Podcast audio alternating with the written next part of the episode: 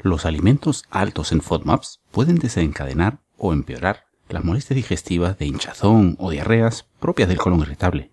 Y por eso hay muchos estudios que han demostrado la eficacia de una dieta baja en FODMAPs en esta condición.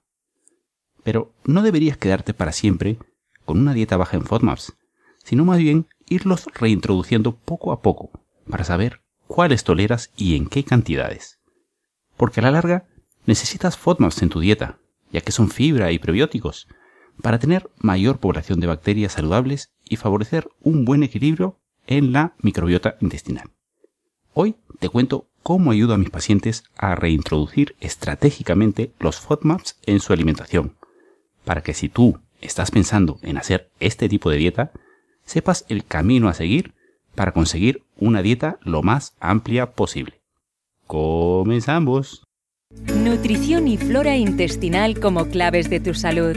En este podcast el doctor Luis Cueva, médico especialista del aparato digestivo con una certificación nutricional por Precision Nutrition y subespecializado en el manejo del sobrecrecimiento bacteriano, te hablará sobre el colon irritable, la flora intestinal, el sobrecrecimiento bacteriano y la nutrición como pilares de tu salud intestinal, bienestar físico y mental te ayudará a disfrutar de las comidas y tener la dieta más variada posible a través de cambios en tus hábitos y estilo de vida con más alimentos y menos medicamentos.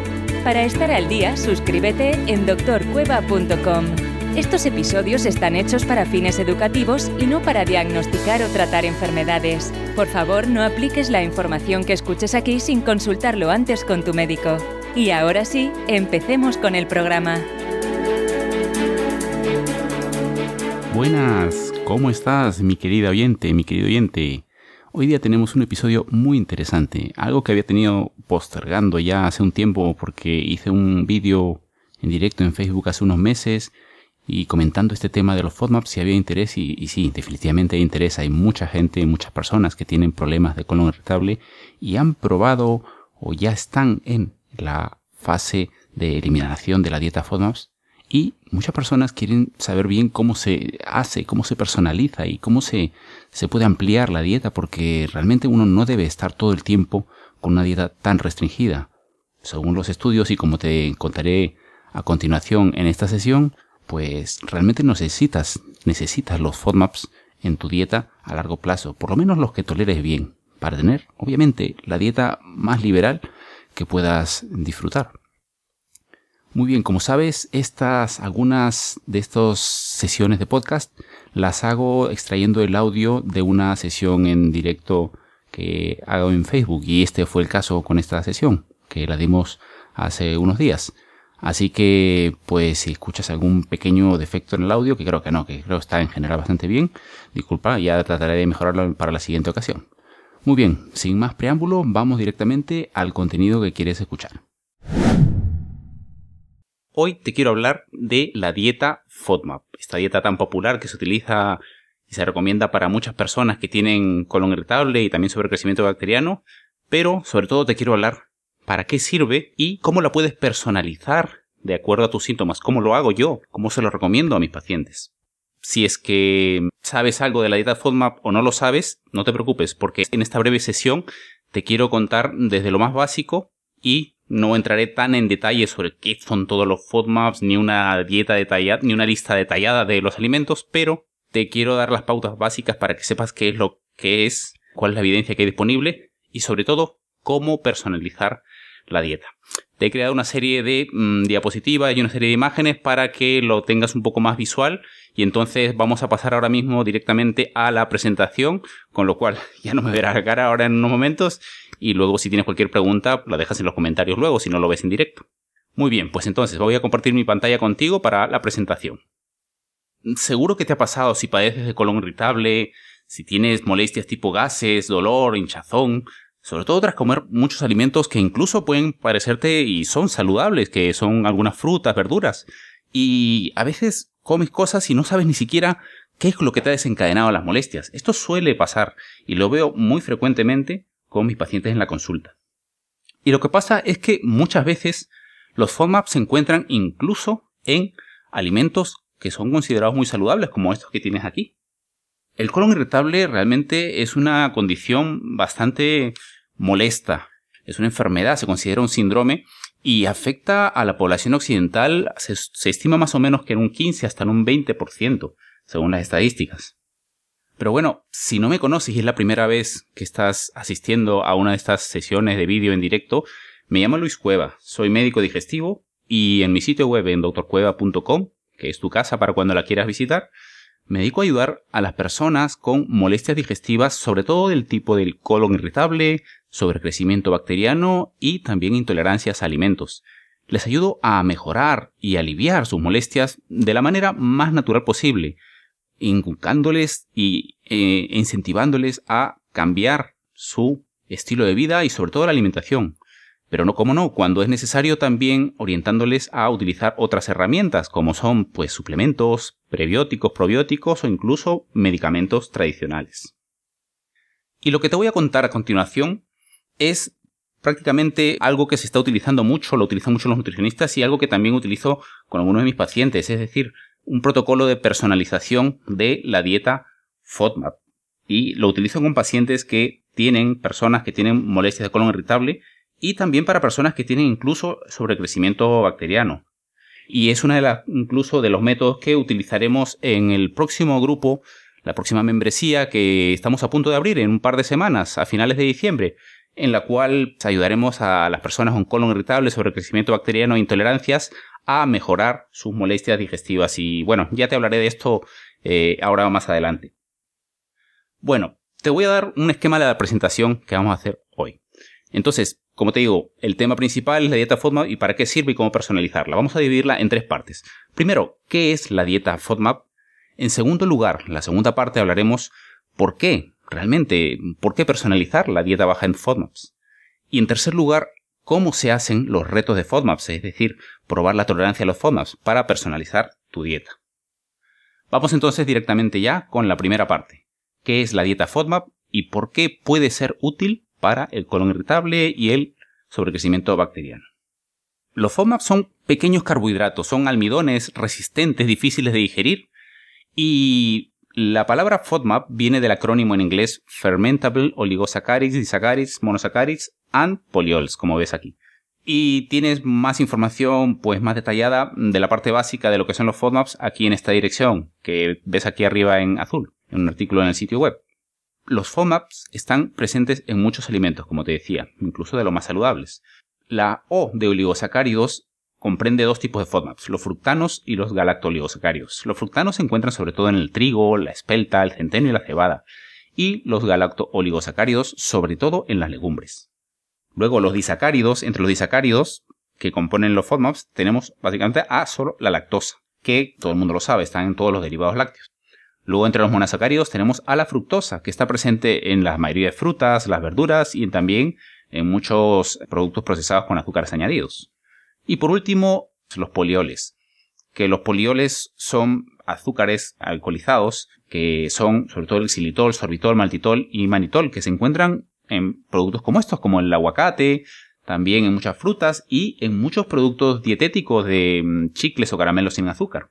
Y entonces, como te dije, mm, se utilizan sobre todo para el colon irritable, con las molestias que suelen dar el colon irritable, que son sobre todo dolor, relacionado con cambios de la vía intestinal, de diarrea, estreñimiento, sobre todo muchas veces hinchazón y gases después de las comidas, y también se utilizan para el sobrecrecimiento bacteriano, que es este desequilibrio que hay con un exceso de bacterias en el intestino delgado, sitio en el cual no deberían haber una gran cantidad, sino que la mayoría de bacterias y la microbiota y flora intestinal normal, las bacterias saludables que tanto escuchamos hablar, deberían estar la mayoría en el colon, pero en este caso en el sobrecrecimiento bacteriano migran sobre todo al intestino delgado. ¿Y qué evidencia hay? ¿Por qué realmente se utiliza la dieta FODMAP? Esto ya se está estudiando desde hace varios años. Y hay varios estudios, como estos que ves aquí, que demuestran que realmente son útiles, son eficaces para ayudar a reducir las molestias del colon irritable y también incluso del sobrecrecimiento bacteriano. El sobrecrecimiento bacteriano sobre todo es un poco una extrapolación porque mm, se sabe que entre el 40, 70, 80% de las personas que tienen colon irritable tienen también una causa subyacente que es el sobrecrecimiento bacteriano.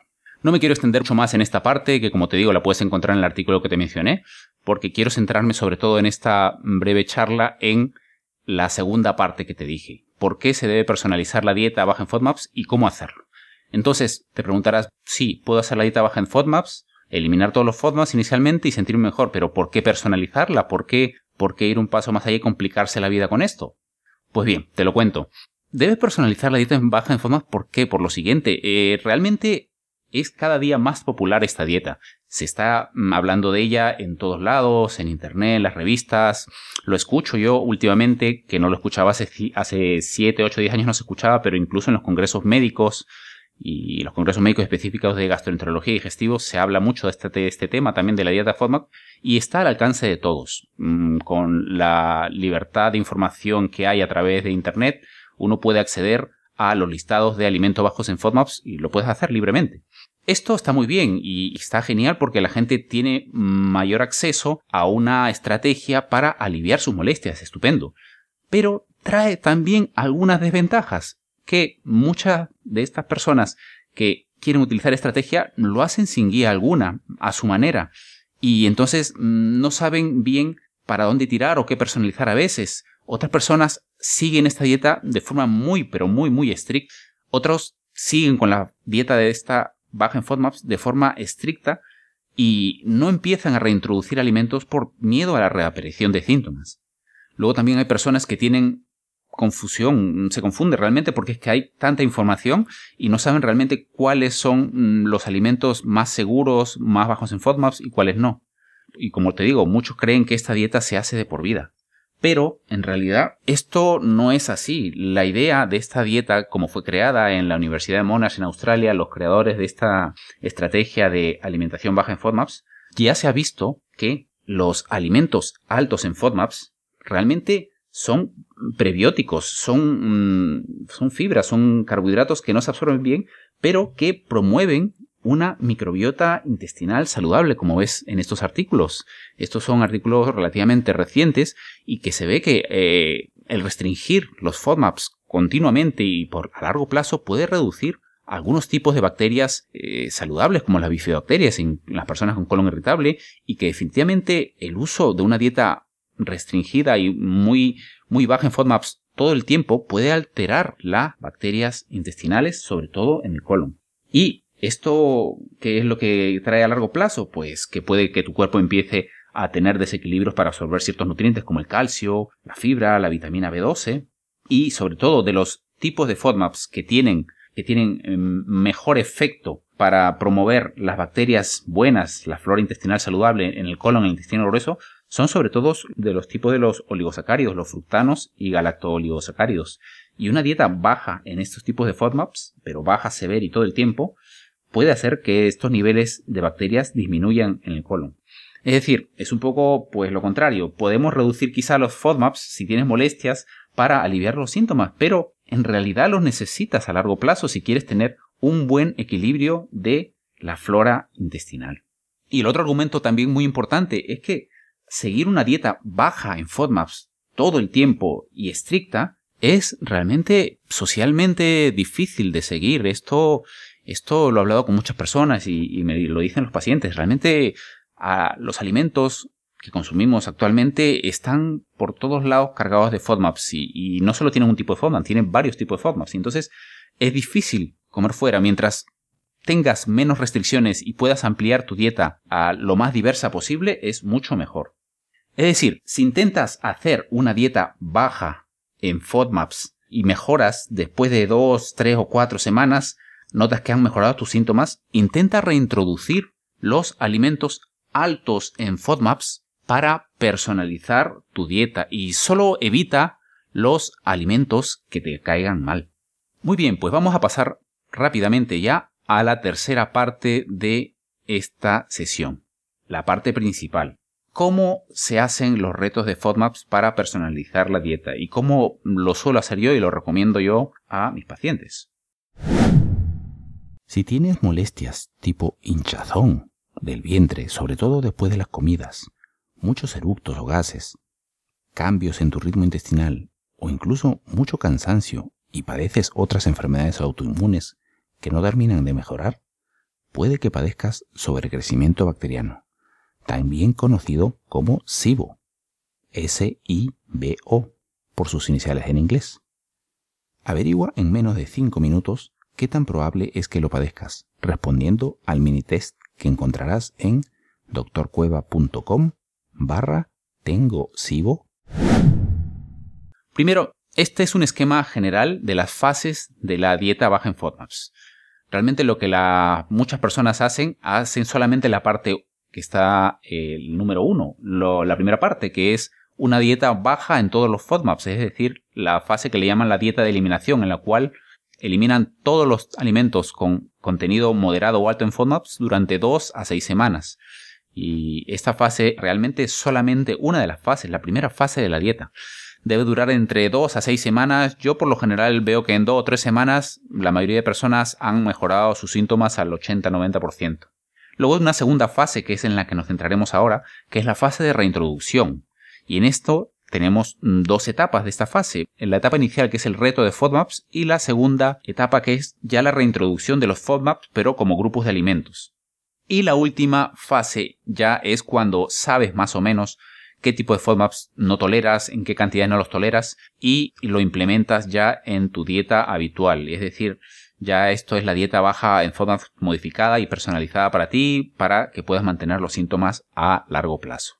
Entonces vamos a hablar específicamente de los retos de FODMAPs y cómo lo hago yo.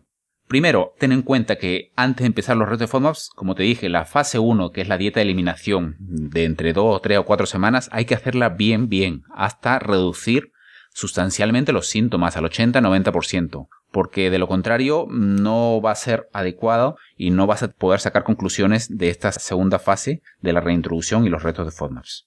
El objetivo de esta etapa de la fase 2 de los retos de FODMAPs es identificar los tipos y las cantidades de FODMAPs que puedes tolerar sin que se desencadenen los síntomas. Y ten en cuenta que también durante toda esta fase de retos y reintroducción, cada vez que termines un reto y probar un tipo específico de alimento con una cantidad adecuada, con una cantidad determinada de FODMAP, luego para lavar y, por decirlo así, limpiar el intestino de los FODMAPs, tienes que volver a una dieta baja en FODMAPs, completamente sin FODMAPs, tal cual la hiciste en la primera fase, en la fase de eliminación con alimentos sin FODMAPs. Ahora lo verás más claramente en este gráfico que verás a continuación. Aquí ves entonces las fases de reintroducción de los FODMAPs, del reto de FODMAPs en sí. Es decir, aquí se trata de lo siguiente. Para cada reto de cada tipo de FODMAP, tienes que ir introduciendo un alimento que contenga prácticamente solo ese tipo de FODMAP en cantidades crecientes cada día. Es decir, coges por ejemplo el primer día, coges y te comes una porción pequeña de un alimento que tenga predominantemente un solo tipo de FODMAP. Las porciones, claro, están determinadas y, todo esto está un poco estandarizado y te daré algún ejemplo después. Si, tras comer esa porción pequeña de este alimento con este tipo de FODMAP, tienes que valorar tus síntomas a los, a los pocos minutos durante las horas siguientes. Si no tienes ningún síntoma o los síntomas son muy leves, pasas al día siguiente al segundo reto de ese mismo tipo de FODMAP. Ya comiendo una porción mayor, una porción mediana de ese mismo tipo de alimento, pero una porción mayor con ese tipo de FODMAP. En cambio, si al valorar los síntomas con la porción pequeña mm, te das cuenta que aparecen síntomas severos, paras. Paras, anota todo lo que has sentido, lo registras y inicias un periodo de mm, lavado, es decir, para limpiar tu intestino de tres días, volviendo a lo que se hacía en la fase 1 de una dieta de eliminación sin forma, sin ningún tipo de alimento con forma.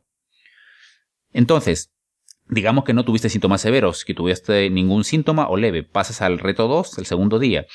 Lo mismo, vuelves a valorar los síntomas. Si no hay ningún síntoma o síntomas muy discretos, muy leves, pasas a un tercer día con un tercer reto con una porción mayor o más grande de este tipo de alimento con este único tipo de forma.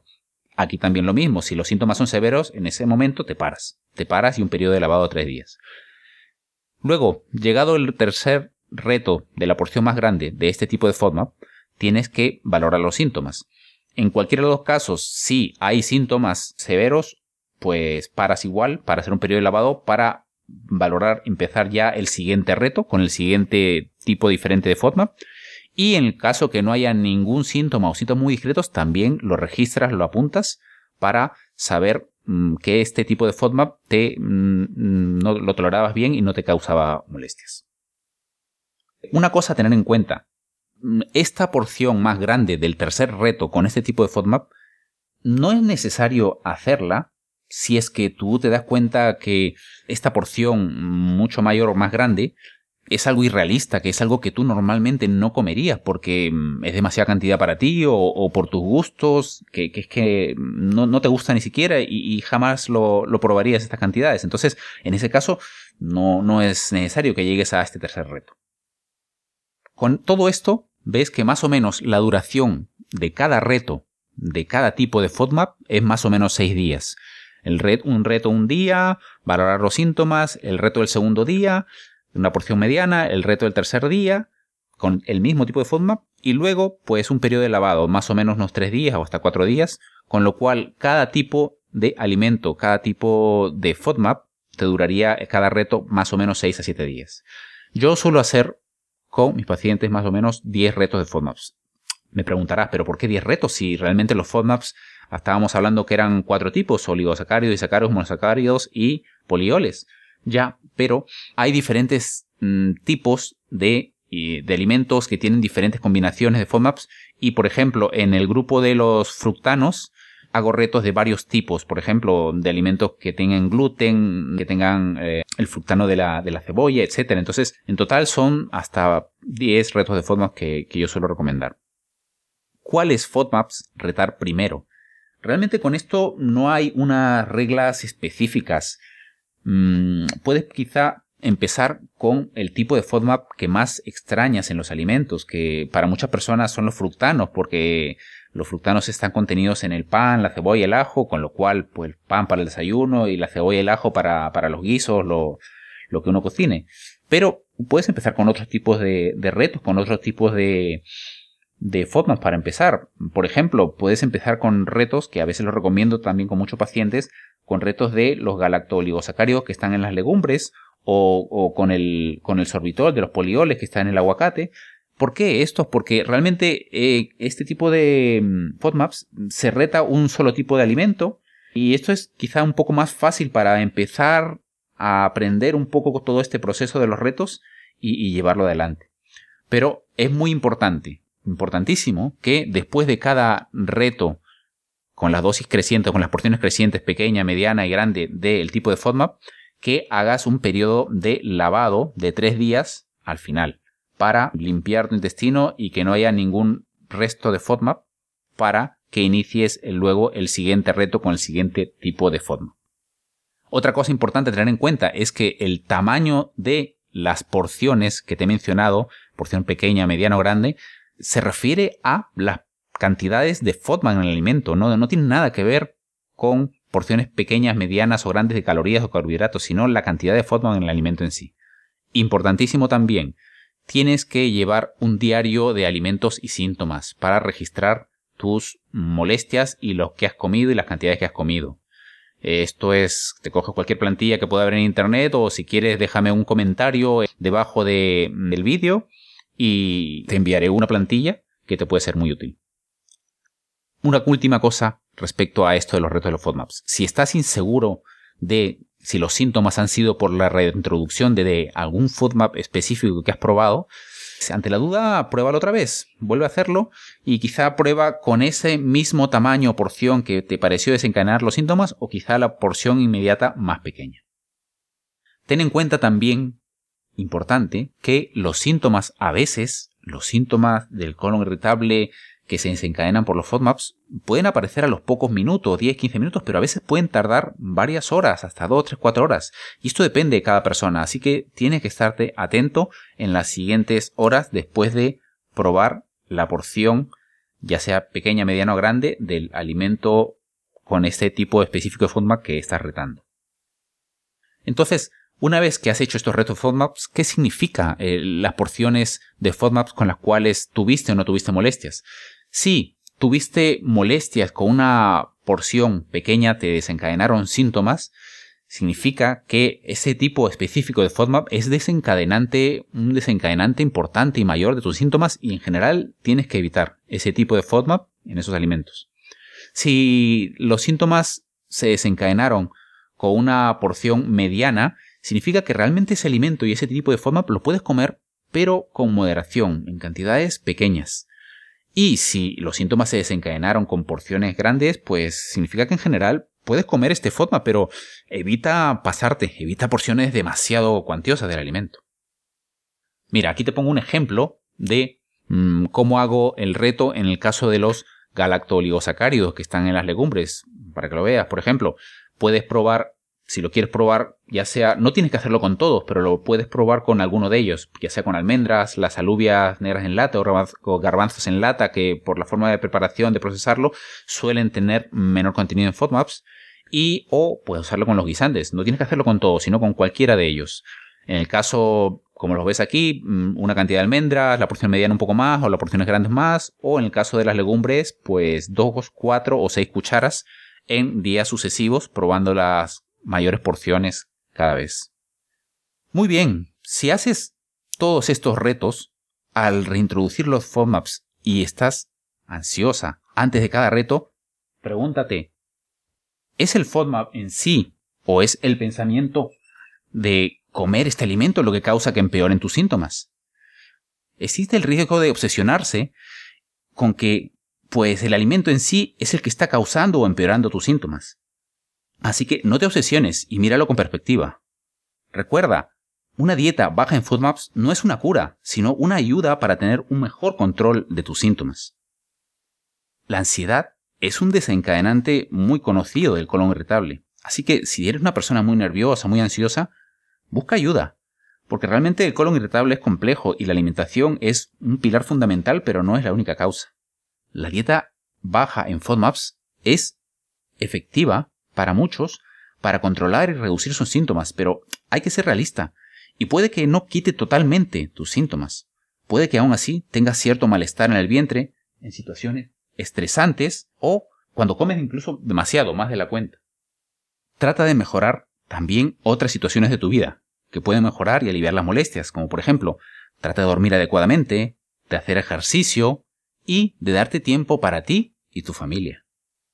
Ahora, después de todos estos retos, la idea es que tengas una dieta, una, idea general de todos los tipos de FODMAPs y cantidades que desencadenan los síntomas Mm, que puede ser diferente para cada persona. Ten en cuenta que los efectos de los FODMAPs son aditivos, no, no comemos FODMAPs individuales, comemos comidas o alimentos, y los alimentos, muchos de ellos, tienen varios tipos de FODMAPs en cada comida. Así que el objetivo realmente con la etapa B de esta fase de reintroducción, que ya es la reintroducción de FODMAPs, es em, probar ya conjuntos de alimentos en sí, en base a lo que has evaluado en base a lo que has aprendido de los niveles de tolerancia individual a cada uno de los FODMAPs.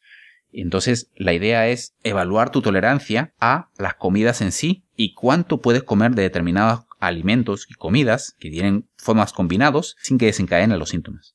Te lo digo, la mayoría de las personas terminan en una dieta FODMAP modificada a largo plazo y, no una dieta totalmente restringida baja en FODMAPs como era la fase 1 de la dieta de eliminación. Esto es un poco de ensayo y error y es un poco de sentido común. Y para todo esto es generalmente recomendable el apoyo de un profesional sanitario.